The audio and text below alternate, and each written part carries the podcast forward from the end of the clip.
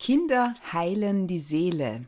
Das sind die ersten Worte, die ich in seinem neuen Buch lese und halte kurz inne, weil völlig unerwartet. Nichts ahnen, dass das, was ich dabei in Händen halte, das wohl persönlichste ist, das er je preisgegeben hat jener meiner Meinung nach unfassbar gute, faszinierende Schauspieler, der als nächstes in der Josefstadt mit Daniel Glattauers Die Liebe Geld Premiere feiert und mit Virginia Hill TV Premiere und mit Robert Dornhelm neue Folgen von Vienna Blatt dreht. Und damit herzlich willkommen, Michael Dangel. Hallo, Servus über die Liebe in ihren unfassbar vielen Facetten. Darüber unterhalten wir uns jetzt. Julia Schütze, Talk to Me.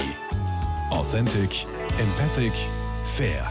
Das ist ein Zustand, den ich sehr liebe, gesteht jener grandiose Schauspieler, der in den vergangenen 23 Jahren rund 3000 Vorstellungen allein im Theater in der Josefstadt absolviert hat.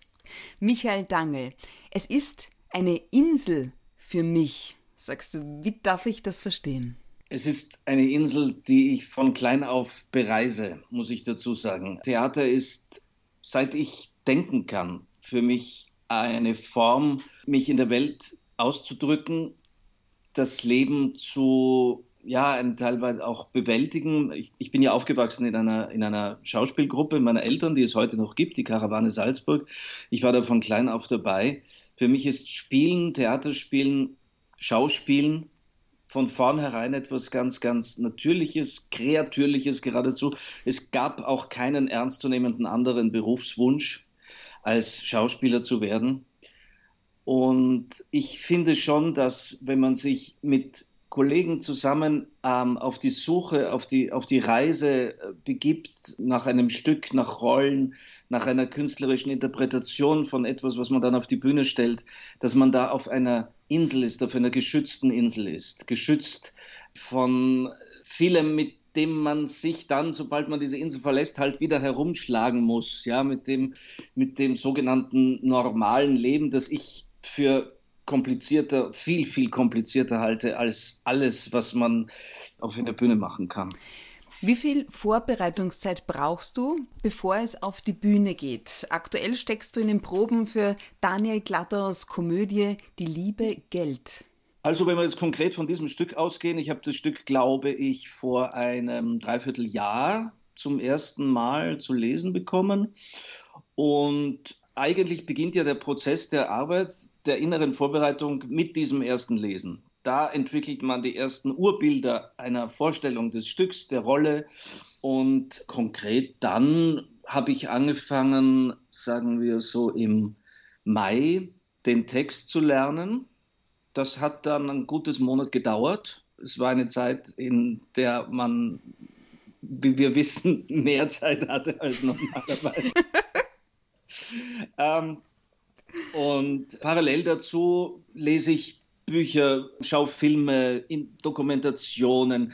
In diesem Fall geht es um die Bankenwelt, um die Geldwelt. Es ist eine Satire, eine Bankensatire. Ich spiele den Direktor einer großen Bank und was uns da jetzt an Aktualität gerade in die Hände spielt, ist natürlich unglaublich. Inwiefern? Das, das, konnte, man, das konnte man gar nicht. Naja, von, von Mattersburg bis äh, Wirecard, also ne, diese ganzen Sachen. Jedenfalls, normalerweise dauert also ein Jahr, ein Dreiviertel bis ein Jahr, kann man sagen, die, die Vorbereitung eines Stücks. Die Proben dauern dann zwei Monate. Wir proben jetzt seit äh, einem Monat haben jetzt noch Zeit vor uns bis zum 24. September, wenn die, wenn die Premiere ist. Es ist ja eine Uraufführung. Es ist ein neues Das ist Stück. das jüngste Werk vom Glattauer. Das ist das jüngste Werk vom Glattauer. Ich finde eines seiner absolut ganz, ganz tollsten. Es ist ein unfassbar lustiges, scharfzüngiges, satirisches Stück, das viel Freude macht und den Leuten viel Freude machen wird. Es hat auch einen sehr ernsten Hintergrund. Erzähl.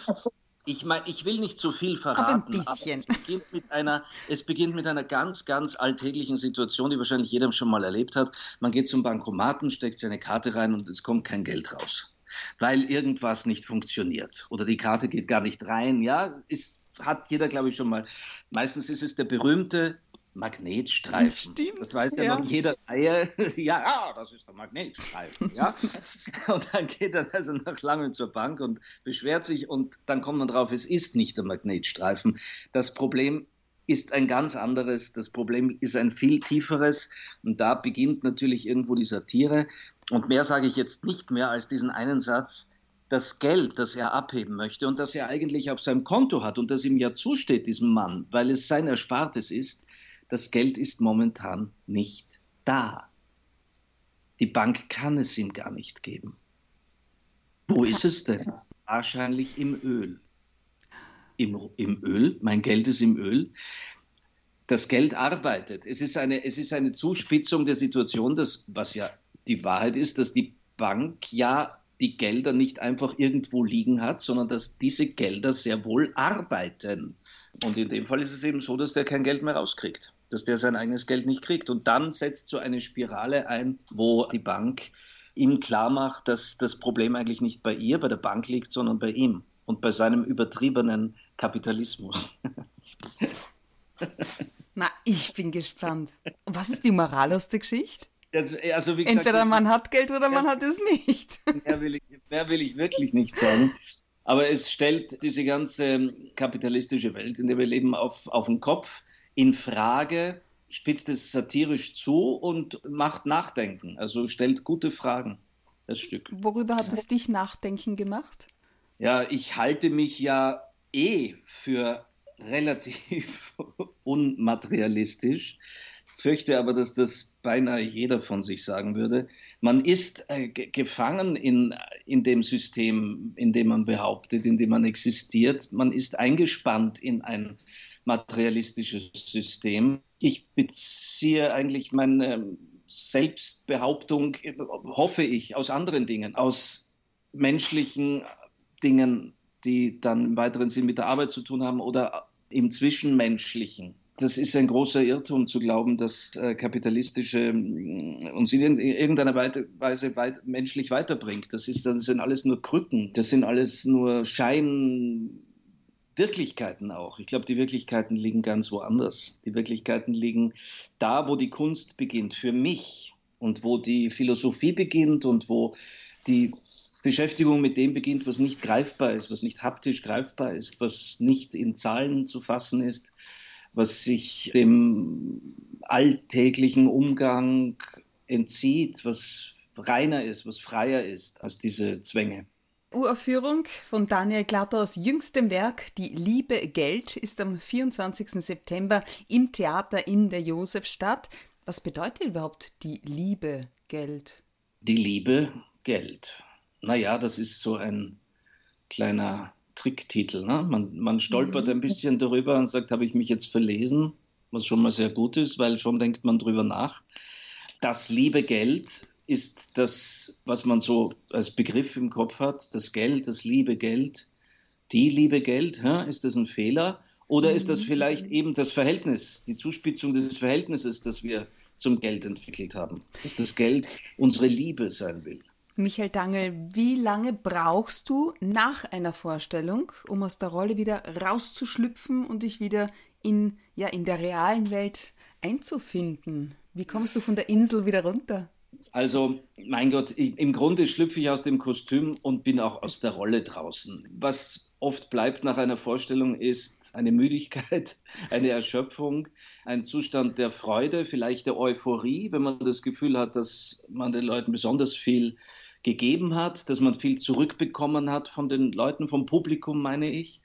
Dann kann es ein euphorisches, aufgekratztes Gefühl sein, das je stärker es ist, desto länger anhält. Also das kann dann schon Stunden anhalten. Das ist das Adrenalin ist auch hoch.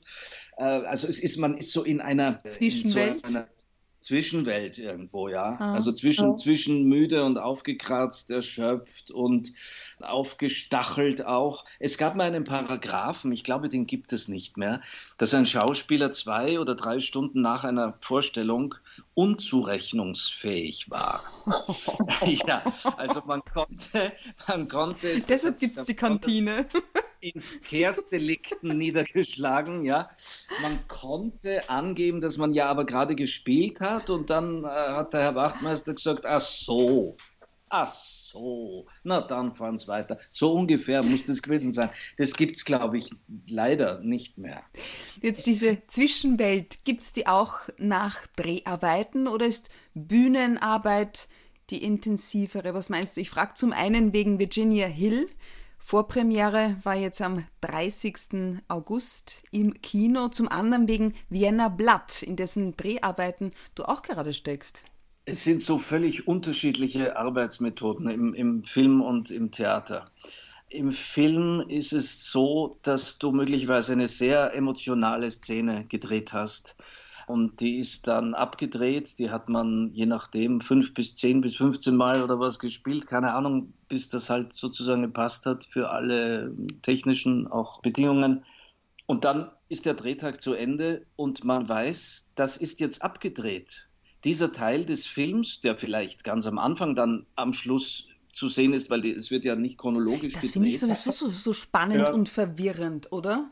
Das, ja, das, das, ist, das ist halt einfach ein Teil, warum es so anders ist. Also du musst das Ganze, du musst beim Film das Ganze im Kopf haben und Stücke da rausnehmen können. Im Theater mhm. arbeitet, arbeitet man sich chronologisch vor in der Erarbeitung. Ja. So, und dann hat man das abgedreht und dann fährst du nach Hause und denkst dir, Wahnsinn, jetzt ist das vorbei. Alle anderen Szenen, die ich in dem Film spiele, die da noch kommen, ja, die habe ich noch vor mir, aber das kann ich nie wieder auch korrigieren. Also das muss jetzt so, aber mhm. es bleibt so, wie es ist. Im und vor allem, es ist, es, ist ver, es ist verewigt. Es ist verewigt und im Theater habe ich bis auf die letzte Vorstellung immer die Chance, es beim nächsten Mal anders oder noch besser zu versuchen. Im Theater geht diese Arbeit immer weiter. Im, Im, Film ist es wirklich so, dass man Sachen abhaken kann. Also man kann auch geradezu Blätter schon wegschmeißen, die, die vom Drehbuch, die man nicht mehr braucht.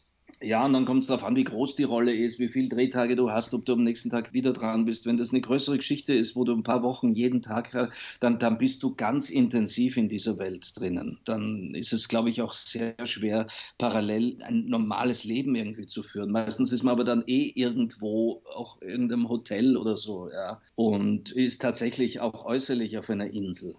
Ich finde das so faszinierend. Jetzt, Werner Blatt ist eine dreiteilige, beziehungsweise jetzt mittlerweile schon angedacht siebenteilige, oder? Britisch-österreichische Serie der Regisseure Robert Dornhelm und Umut Dak, die sogar in den USA, habe ich gelesen, in Japan und Spanien gelaufen ist.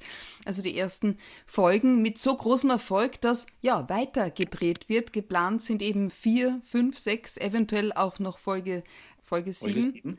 Mhm. Corona-bedingt, allerdings alles mit ein bisschen Verspätung auch jetzt. In welchem Jahrhundert sind wir bei Vienna Blatt in Wien und Niederösterreich? Was ist die Geschichte, Michael Dangel? Jahrhundertwende, wenn wir Jahrhundertwende sagen, denken, also ich jedenfalls denke immer noch an die Wende 19. bis 20. Jahrhundert. Mhm. Glaube, man muss langsam aufpassen bei der jüngeren Generation, wenn man Jahrhundertwende sagt. Ich glaube, die denken schon an eine andere Jahrhundertwende, oder? Möglicherweise. Ich weiß es nicht.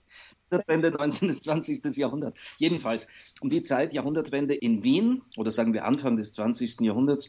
Spielt Sigmund Freud ähm, eine gewisse Rolle, in dem die Hauptfigur Schüler von Sigmund Freud ist und schon eine eigene Praxis betreibt, wo er Gesprächstherapie im Freudschen oder eigentlich, wenn man es genau nimmt, auch C.G. Jungschen Sinn betreibt und der hilft dem diensthabenden Kommissar bei der Ermittlung gewisser Kriminalfälle. Das ist der Oskar Reinhardt, gespielt von Jürgen Maurer.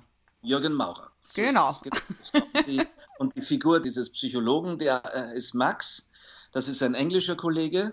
Es ist ja. natürlich unglaublich reizvoll, mit Kolleginnen und Kollegen aus England und Deutschland und, und anderen Ländern zusammenzuspielen. Es ist ungeheuer interessant auf Englisch zu drehen. Es sprechen wirklich alle, auch die deutschen und österreichischen Schauspieler, Englisch. Man wird sehr gut gecoacht, schon lange im Vorfeld. Inwiefern ja. gecoacht? Erzähl mal, genau, wie das äh, ab? Dass, dass, ich dann sitze am Skype, wie jetzt, wie jetzt mit dir, ja. und dann habe ich eine äh, Dame in London sitzen, die mit mir den Text durchgeht und das so lange und so oft, bis das irgendwie äh, auch für ein äh, britisches Ohr. wirklich wahr, so läuft das an. Ja, und deswegen, und deswegen ist, wenn man sich das anschaut, auch wirklich das sprachliche Niveau ganz, ganz hoch.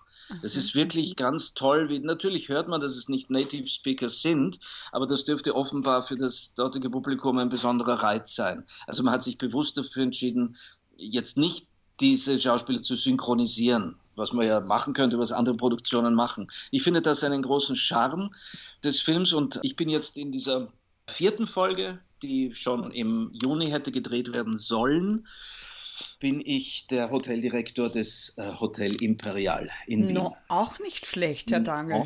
No. no. no. Jetzt überlege ich mir, was du da, also wie das klingen mag auf Englisch. Ich kann dir einen Satz sagen. Was ist denn mein erster Satz? Um, what exactly are these interviews for? The newspapers said it was suicide. Oh, hoffentlich habe ich jetzt nicht zu viel verraten schon. Dann soll ich einen anderen Satz sagen? Ja, unbedingt. Den anderen haben wir gar nicht verstanden. Lass uns das. Spannend. Ich finde das grandios.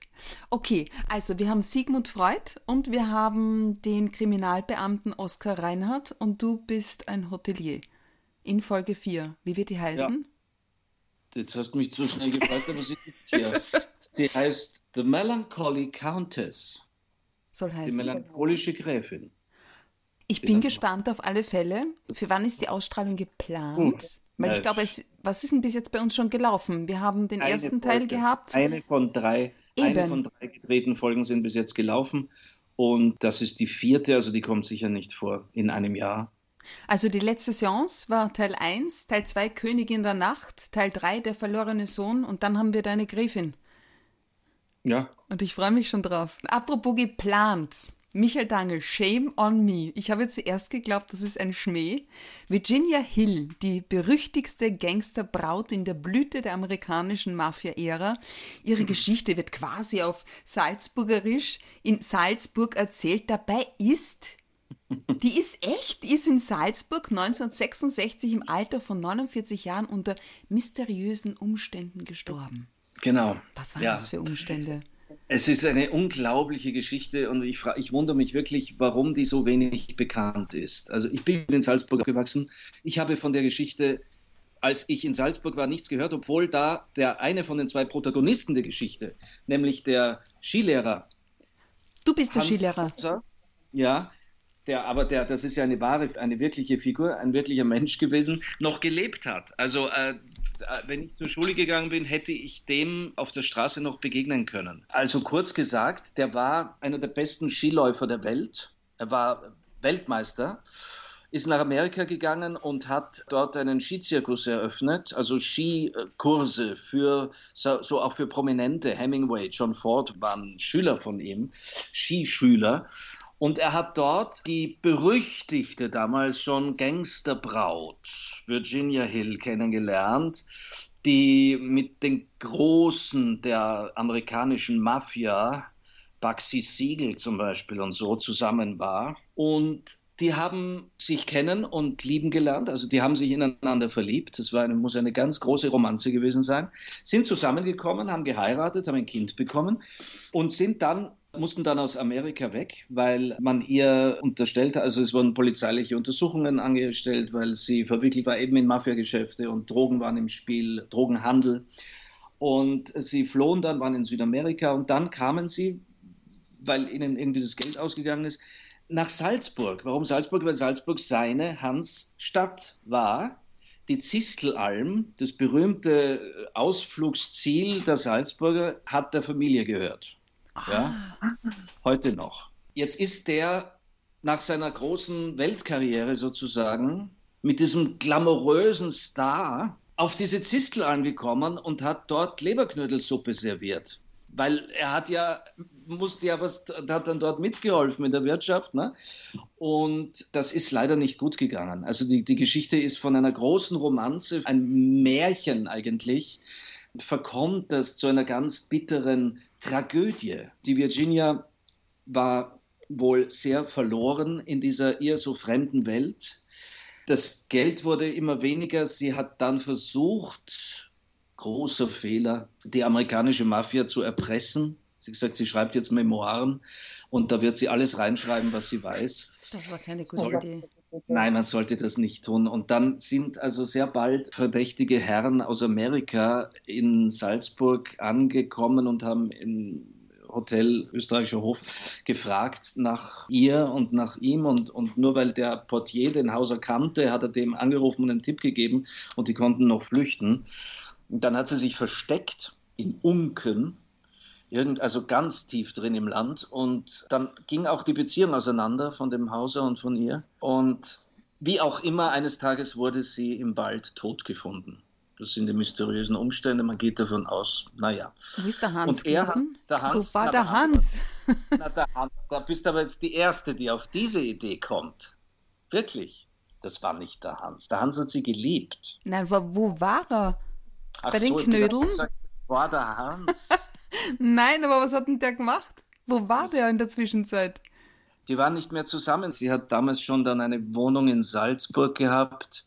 Die waren einfach nicht mehr zusammen. Die haben sich noch manchmal gesehen und, und haben sich um das dann inzwischen schon recht große Kind gekümmert, aber sie waren nicht zusammen. Also die, die was sollte er machen? Oh, ich finde das voll traurig jetzt in Wirklichkeit.